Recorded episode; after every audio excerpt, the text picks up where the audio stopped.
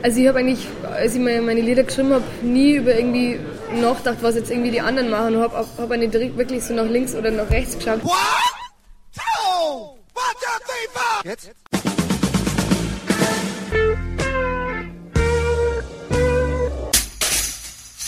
Herzlich willkommen in der Kulturviertelstunde der Podcastreihe von www.kulturwoche.at und einem Interview mit Claudia Korek.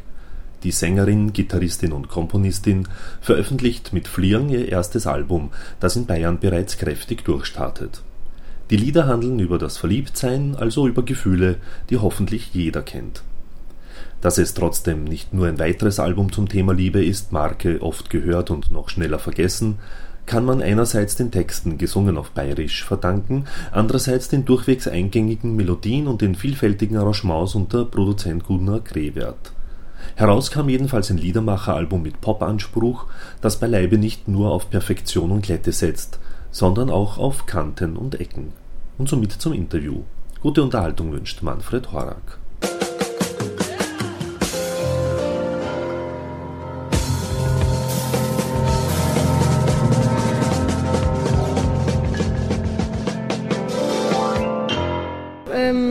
Da gehört? Ich habe hab ganz viel nämlich unterschiedliche Musik gehört. Also mein Papa hat zum Beispiel viel schon Bob Dylan auch gehört und ähm, dann auch Rolling Stones und ähm, Westernhagen zum Beispiel auch, auch Holger von Gäusern. Äh, die Mama hat eher so ganz, ganz alte Oldies, so Oldies gehört. Ähm, mein Opa hat viel Jazz, viel Blues gehört und die Oma nur Klassik. Also, also von fast jedem Bereich irgendwie ein bisschen was dabei und ähm, ja, deswegen, ich bin auch wirklich so querbeet, ähm, interessiere mich sehr für verschiedene Musikrichtungen und bin da irgendwie offen für, für alles Neue. Ich habe dann auch viel so äh, Sachen für mich entdeckt, also zum Beispiel ähm, Eva Cassidy ist äh, großartige Stimme mhm. gewesen leider. Mhm. Ähm. Ja. Mir gefallen alle so ungekünstelte Stimmen, als was irgendwie nicht, nicht, nicht total perfekt ist. Also ähm, Deswegen also Janis Joplin, Röhre, die einfach irgendwie raussingt, was, was gerade irgendwie sie fühlt oder ja, Aretha Franklin, so die ganzen Geschichten. Das also höre ich schon sehr gern. Und dann aber auch ja so, so vom neuen Zeug, also Nora Jones habe ich auch sehr, sehr gern kennt, die ersten zwei Alben und ähm, Archer Stone. Nehme mal an, du hast die Lieder alle auf der akustischen Gitarre geschrieben? Äh, ja, die meisten. Also Fliegen äh, ist lustigerweise auf dem Klavier entstanden. Also ja, ich habe mein Keyboard gelernt, als ich, also, als ich angefangen habe und habe eben so E-Piano daheim herumstehen und da mache ich entweder auf dem Klavier sozusagen oder auf der Gitarre entstehen die Lieder, also die Grundkompositionen. Und dann habe ich auch so einen, also ich einen großen Computer daheim, wo ich äh, dann so ein Programm drauf habe, wo ich einfach das nacheinander dann einspiele, so wie man es denkt und dann, dann spiele ich das meiner Band vor.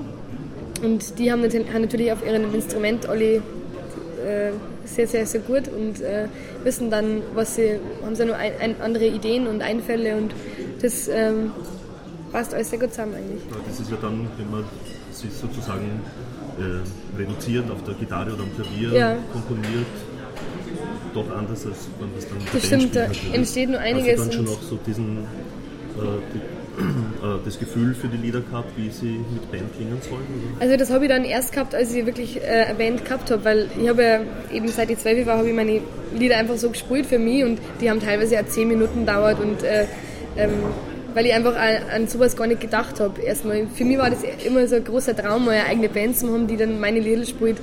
Ähm, das dachte ich immer, das ist irgendwie nicht, äh, das ist irgendwie ganz, ganz weit weg. Und dann, ähm, ja, noch ein Abitur, weil ich mir eben dachte, ja, du musst eigentlich nur in eine andere Stadt gehen, dann, da findest du schon irgendwie Leute, die irgendwie äh, sehr gut sind, die Lust haben auf das, was du machst und die halt da ein bisschen Zeit haben und, und irgendwie selber Ideen haben. Weil die Musiker habe ich in, in, in Traunstein und Umgebung nicht gefunden gehabt. Deswegen bin ich auch mit nach München gezogen und habe dann über einen Ringsquandel habe ich einen Andreas Dommet kennengelernt, den Gitarristen, der äh, Jazzgitarre studiert gehabt hat und ähm, also sehr gut auf sein Instrument ist und eben auch Zeit und Lust gehabt hat dann haben wir uns getroffen bei mir in, in, der Wohnung und war dann gleich, also als ich dann die zweite Gitarre dazu gehört habe, das war dann gleich, wow, es klingt das schön, klingt das super. Und äh, dann haben ganz viele Sachen entstanden und ähm, dann hat der Andi gesagt, ja, du weißt was, ich kenne nur einen Kontrabassisten und das wird total gut dazu passen. Und ich so, ja, das kann ich mir auch sehr gut vorstellen. Und dann war der Otto, Otto Schellinger, Andreas Otto Schellinger, der Kontrabass und Eva spielt. ist dann zu mir in die Wohnung gekommen und äh, dann haben wir zu dritt die Lieder äh, gemacht mit Kontrabass, zwei Gitarren, haben das also aufgenommen und so und es war also total witzig, was da alles entstanden ist. Und ähm, ja, dann haben wir uns irgendwann nur einen Schlagzeuger dazu geholt und dann ist es natürlich noch ein bisschen reicher geworden und ja, sagen wir mal so die ähm, Krönung sozusagen oder das, das, Salz in der Suppe hat dann natürlich der Produzent nur irgendwie dosiert und ähm, das ist eine stete Entwicklung und mittlerweile habe ich auch schon wieder ganz, ganz viele Vorstellungen selber, wie, wie das alles klingen kann und das kommt dann alles eben mit der Erfahrung. Wir spielen, wir haben jetzt zum Beispiel ein Konzert äh, gespielt, das wir Unplugged gespielt haben, das heißt, das waren dann ganz andere Arrangements und ähm, aber so jetzt für, für die, die Bühnen, die wir jetzt gerade spielen, ähm, da bleiben die Arrangements jetzt zurzeit gerade so, weil wir eben, so viel unterwegs sind, irgendwie fünfmal in der Woche spielen und dann eigentlich gar nicht so richtig Zeit haben. Und wenn, wenn dann was zu verbessern ist, dann machen wir das eigentlich an dem Tag selber irgendwie. Aber jetzt ähm, für, die, für die ganzen Sommer, Sommershows und Festivals, da holen wir uns nur einen Mann dazu, der äh, dann Road spielt. Ähm, und dann werden wir ein bisschen äh, herum experimentieren. genau. Du hast vorher den Ringsfahren erwähnt. Mhm. Wie bist du zum Ringsfahren gekommen? Man würde es ja jetzt außer der, ja. der, Sprache natürlich, also das, das Bayerische, genau. nicht unbedingt den an Zusammenhang. Das stimmt. Hier ist eigentlich äh, ganz, ganz einfach über den Hage entstanden, der Kontakt über meinen äh, mein Plattenlabelchef, der einen Ringsfahren-Lehrer unter Vertrag hat und ähm, der hat mir den einfach vorgestellt, weil er eben zwei junge Musiker in der Band gehabt hat mhm. und ähm, ich, wie gesagt, damals nur auf der Suche war nach einer Band und dann einfach so ein bisschen Kontakte geknüpft und mit dem Ringsbandler eigentlich ganz gut verstanden und äh, mit dem haben wir einen Auftritt zusammengespielt, also, also extern von, also es war kein Kabarett-Auftritt, sondern so, so Gaudi-mäßig und ähm, also er hat, er hat mir ein paar Tipps gegeben und so, die, und ich habe davon viel gelernt, was ich für mich irgendwie rausziehen konnte und ja, das, da war ich sehr dankbar dafür. Sind so, sage ich jetzt mal so bayerische Musiker äh, waren die für dich irgendwie auch Vorbilder? So, also irgendwie ein Ringsfahren oder ja. also Fredel Fedel zum Also die finde ich, find ich alle äh, super toll. Handling. Finde ich alles super, was die machen, aber war für mich eigentlich nie also ein Vorbild in dem Sinn, weil, weil es doch was ganz anderes ist oder ganz andere Richtung. Ja, aber sprachlich. Sprachlich, ja. Also ich habe eigentlich, als ich meine Lieder geschrieben habe, nie über irgendwie nachgedacht, was jetzt irgendwie die anderen machen und habe hab nicht wirklich so nach links oder nach rechts geschaut. Also es war immer schon meine Sprache und ähm, mit dem Ringsquandler diskutiert auch über, der, der Ringsquandler hat irgendwie gemeint, ja, das kann man so besser machen und ich habe gesagt, nein, das ist weil meine Sprache und ich, ich, ich hätte das so sagen und ähm, das, also, da haben wir dann schon ein bisschen angeeckt und ähm, es war ganz gut so. Mhm. Also da habe ich dann nur genauer gewusst eigentlich, ähm, dass das eben ich die das so verwende und äh, andere verwendet es vielleicht anders. Das, ja. Mhm. Ob das jetzt poetisch ist oder ob, also das, das war mir in erster Linie dann eigentlich mal wurscht. Die Texte, um da weiterhin zu bleiben, ähm, wie, wie schwierig war das für dich sozusagen, die in, die in Songkleid zu formen, zu passen?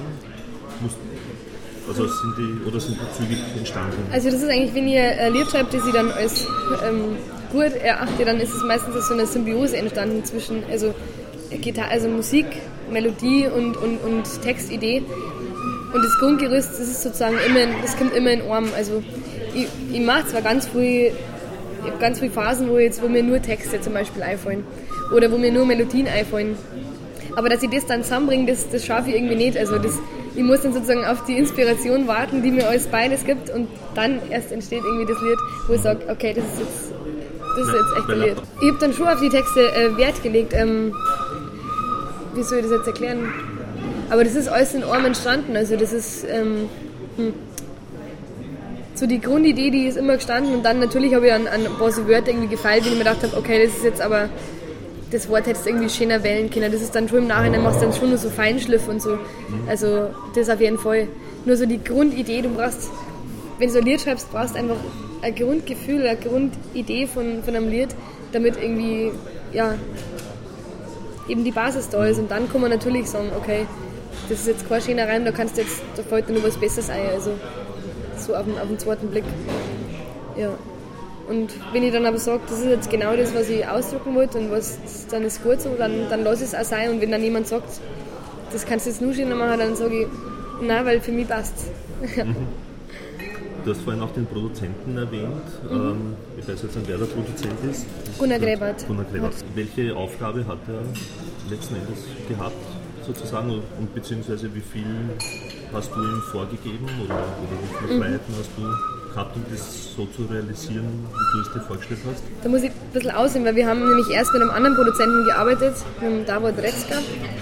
Das war so eine Vorstellung, dass wir irgendwie alle in einem Raum äh, das alles live einspielen, so wie früher so ein bisschen. Und ähm, hat dann aber aufgrund so technischer Schwierigkeiten irgendwie nicht geklappt, weil, ja. Und dann, dann habe ich da mit ihm gestritten und gesagt, das, das geht so nicht. Und ähm, habe mich hab dann dafür entschieden, dass wir mit einem anderen Produzenten weitermachen, weil, weil der Davos sehr bestimmend war und mir zu bestimmend war, weil ich ja auch meine Vorstellungen gehabt habe, obwohl ich noch nie jetzt die Aufnahme gehabt habe. Und beim Gunnar haben wir dann eigentlich äh, sehr, sehr, sehr guten Produzenten gefunden für das, was, was, ich, was einfach nur zu machen war, sozusagen die Songs auf den Punkt zu bringen und ähm, ja, aus mir dann auch, was so gesangliche Aufnahmen angeht, hat er mir auch total geholfen. Also hat mir gezeigt, was als möglich ist mit der Stimme zu machen und ähm, das war, ja, das war super. Mit dem anderen Produzenten, da gibt es auch sozusagen schon Aufnahmen. Also die Taschen, äh, Taschen vergessen, das ist die, die so ja auf. verwendet worden sind, oder? Also es gibt, es gibt Aufnahmen, aber ähm, eben eine ist drauf, die Taschen ist, ist von einem produziert und da hört man schon, das ist, es klingt anders, es klingt irgendwie, ja, ein bisschen dreckiger klingt es auf jeden Fall und ähm, ja, das ist halt wirklich, ich habe Gitarre gespielt und äh, dazu gesungen und wenn man jetzt technisch ähm, man schaut, dann ist natürlich auf der, auf der Gesangsspur auch noch die Gitarre drauf und so und deswegen, das war alles ein bisschen schwierig. Also das Taschen ist von der Atmosphäre her super gelungen und deswegen mhm. habe ich mir gedacht, das, das nehmen wir so drauf. Aber mhm. ansonsten ist das, mhm. ja. Ähm, ein Lied ist ja auch dieses Schokolade. Also es ist ja eine französische äh, Auf, Aufnahme geworden. Ja.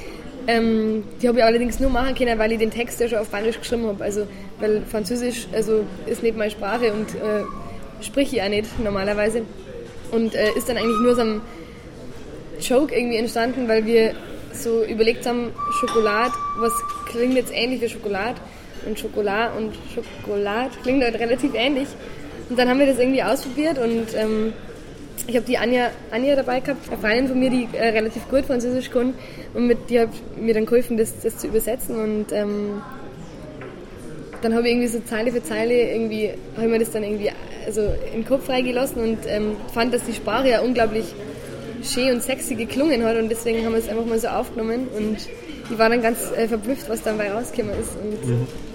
und das funktioniert das auch live? Also reichen da deine Französischkenntnisse sozusagen? Nein, also nicht wirklich und deswegen also ist auch ein Grund dafür, dass wir es auf Bayerisch live mhm. singen. Also das, aber wie gesagt, also ich, ich glaube, wenn ich es jetzt üben würde, dann äh, geht es auf der Bühne schon hinkriegen. Also ich habe total Lust, einmal irgendwie andere Sprachen irgendwie auszuprobieren, weil, weil jede Sprache, ähm, mit jeder, du kannst im Französischen, ähm, kannst du anders singen wie im Englischen oder wie im Italienischen und ähm, weil es einfach anders klingt und du kannst manche gesanglichen Sachen kannst du gar nicht machen in einer anderen Sprache und deswegen finde ich jede Sprache für sich total interessant.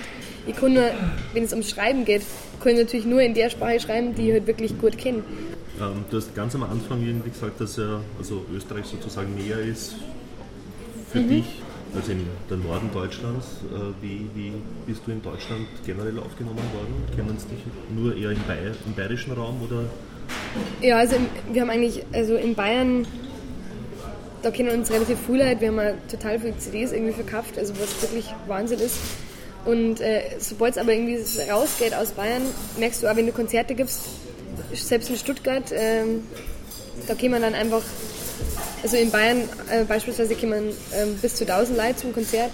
Stuttgart werden es dann äh, weniger es kommen, es kommen zum Beispiel nur 40 Leute zum Konzert. Und wenn wir jetzt nach Berlin und Hamburg fahren, dann ähm, bin ich froh, wenn 40 gleich kommen.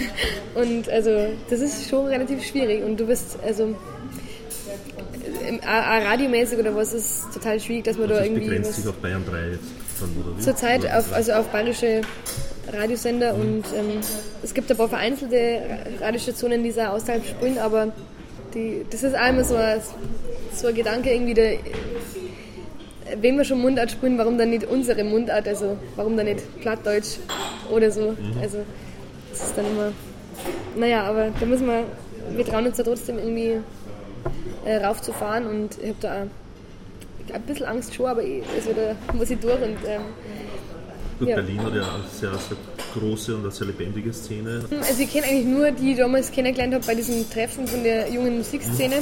Da kenne ich also ein paar Musiker, die da so ähm, spielen, aber, da, aber eigentlich bist du mehr oder weniger schon erstmal alleine. Also, wie gesagt, da wird es selten auch gespielt oben im Norden. Ja.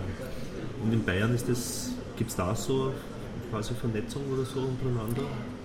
Ähm, oder auch nur eher kennt sie und äh, man spielt auch zusammen und ähm, man unterstützt sich gegenseitig. Also ich habe, äh, als, als bei mir noch nicht viel gegangen ist, habe ich früh im Vorprogramm von, von Künstlern spielen, spielen können und äh, das ist natürlich auch sehr wichtig, einfach, dass du Aufsatzmöglichkeiten kriegst und klar, wenn jetzt, also wir nehmen jetzt einmal jemanden mit aus, aus, aus Straubing, guter, guter Liedermacher, also der schreibt auch super Songs auf Englisch, den nehmen wir jetzt immer mit als Vorband und, und unterstützen den natürlich, also da muss man sich schon gegenseitig helfen, finde ich.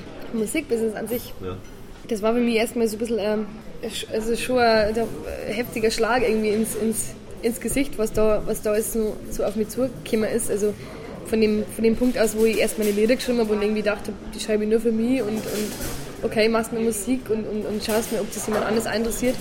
Und dann bin ich da so reingeworfen oder reingesprungen in dieses Becken irgendwie und ähm, da muss man unglaublich aufpassen, finde ich, dass man seine, seine Sache verteidigt und irgendwie ich habe am Anfang total Angst gehabt vor den Plattenfirmen auch, dass die irgendwie zu mir, dass sie mich verändern wollen, dass sie mich verbiegen wollen und was man alles so hört irgendwie. Und bin dann aber relativ positiv überrascht worden, dass, dass, dass eben doch äh, da in dem Geschäft sehr, sehr super Leute gibt, die genau das gut finden, was du machst und ähm, die dann den Mut auch beweisen, eben ähm, was anderes zu veröffentlichen, wie Casting, äh. Und ähm, das fand ich sehr, sehr überraschend und sehr, habe mich sehr gefreut darüber. Also, und also ist das ein Klischee sozusagen letzten Endes? Also ich denke, ähm, Klischee, ja. Also ich denke mal, wenn man irgendwie, man, man muss nur die richtigen, wie soll ich sagen, hm. ich habe ja auch erst ein Management irgendwie kennengelernt und habe da irgendwie grausame Verträge unterschrieben. Also man muss echt erstmal so ein bisschen in die Scheiße, Entschuldigung, äh, treten. Ähm, aber dann dann findet man schon irgendwie. Also dann, dann weißt du, okay, du musst, es klangt eigentlich, wenn du jetzt zu der Plattenfirma hingehst und sagst, da bin ich und ich habe da irgendwie Songs und ich bin irgendwie, also ich möchte irgendwie eine CD aufnehmen und dann, dann sind die eigentlich auch ganz nett und also das ist nicht, ich habe früher auch viel hingeschickt zu Plattenfirmen und es ist halt nie was zurückgekommen, aber ich denke mir ja klar, wenn die irgendwie 100 CDs am Tag kriegen, die können ja nicht alles anhören. Also deswegen echt ist, glaube ich, Eigeninitiative gefragt und mhm muss einfach sagen, was man irgendwie kann und wenn man was wirklich möchte, dann finde ich, dann kann man es irgendwie erreichen. Mhm. Der Hage, eins noch, der Hage ja. Hein, eine Person, die, die, die gibt es ja schon seit, seit ewig, kann man mhm. natürlich nicht sagen, aber schon seit langer Zeit. Gut, dass er nicht da ist. ähm, der hat ja früher auch irgendwie mit Tonsteine Scherben zu tun gehabt, mhm. Reiser, ja. hat den, den Hubert von Geusern quasi groß gemacht, äh, er hat den Ringsfandel also irrsinnig viel gemacht und ein paar sind sehr groß geworden. Ähm, wie, wie, kommt man so einen ran? Ich meine, er ist sehr offen, schätze ich mal, mhm. ich, soweit ich ihn kenne. Ähm, aber dennoch, glaube ich, ist, dürfte er sehr selektiv sein, ne? weil er sehr ja. viel, äh, eher wenige Acts hat, die haben dafür sehr hohe Qualität. Also der Hage, dem sein, sein Grundsatz, wenn das mal, glaube ich, so sagen darf, ist, also der, der interessiert sich nicht nur jetzt irgendwie, ob die Person jetzt irgendwie gut singt oder gute Lieder schreibt, sondern der interessiert sich auch sehr stark für die Person irgendwie dahinter und möchte mit dem Menschen an sich erarbeiten und das hat mich total fasziniert und ähm, also als ich den Hage kennengelernt habe, äh, bin ich einfach zum Hage irgendwie ins, in ähm, Büro reingegangen und habe meine Gitarre dabei gehabt, habe ihm irgendwie eigene Sachen von mir vorgespielt und äh, ein Lied von Janis Joplin geschmettert und das fand er irgendwie gut, also und ähm, ja, dann haben wir irgendwie haben wir früh Gespräche gehabt und ähm, das hat einfach passt. Somit sind wir auch schon wieder am Ende der Kulturviertelstunde angelangt. Danke fürs Dranbleiben und danke für die Aufmerksamkeit. Bis zum nächsten Mal. Ihr Manfred Horak.